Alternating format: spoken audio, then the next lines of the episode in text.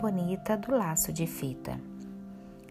Era uma vez uma menina linda, linda. Os olhos dela pareciam duas azeitonas pretas, daquelas bem brilhantes. Os cabelos eram enroladinhos e bem negros, feito fiapos da noite. A pele era escura e lustrosa, que nem o pelo da pantera negra quando pula na chuva. Ainda por cima, a mãe gostava de fazer trancinhas no cabelo dela e enfeitar com laço de fita colorida.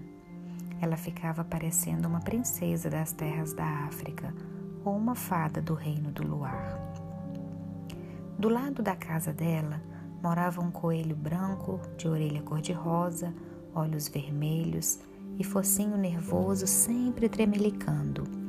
O coelho achava a menina a pessoa mais linda que ele tinha visto em toda a vida e pensava: Ah, quando eu casar, quero ter uma filha pretinha e linda que nem ela.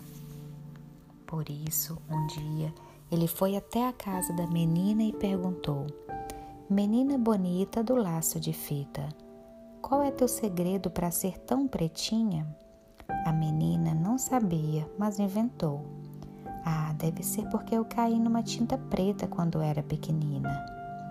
O coelho saiu dali, procurou uma lata de tinta preta e tomou banho nela. Ficou bem negro, todo contente. Mas aí veio uma chuva e lavou todo aquele pretume. Ele ficou branco outra vez. Então, ele voltou lá na casa da menina e perguntou outra vez: Menina bonita do laço de fita, qual é teu segredo para ser tão pretinha? A menina não sabia, mas inventou. Ah, deve ser porque eu tomei muito café quando era pequenina. O coelho saiu dali e tomou tanto café que perdeu o sono e passou a noite toda fazendo xixi, mas não ficou nada preto. Então ele voltou lá na casa da menina e perguntou outra vez: Menina bonita do laço de fita, qual é teu segredo para ser tão pretinha? A menina não sabia, mas inventou. Ah, deve ser porque eu comi muita jabuticaba quando era pequenina.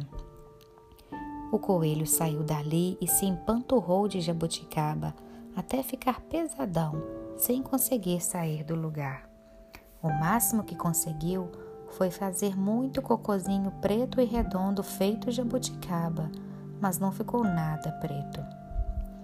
Por isso, daí a alguns dias, ele voltou lá na casa da menina e perguntou outra vez: Menina bonita do laço de fita, qual é teu segredo para ser tão pretinha? A menina não sabia e já ia inventando outra coisa, uma história de feijoada quando a mãe dela, que era uma mulata linda e risonha, resolveu se meter e disse: Artes de uma avó preta que ela tinha. Aí o coelho, que era bobinho, mas nem tanto, viu que a mãe da menina devia estar mesmo dizendo a verdade, porque a gente se parece sempre com os pais, os tios, os avós e até com os parentes tortos.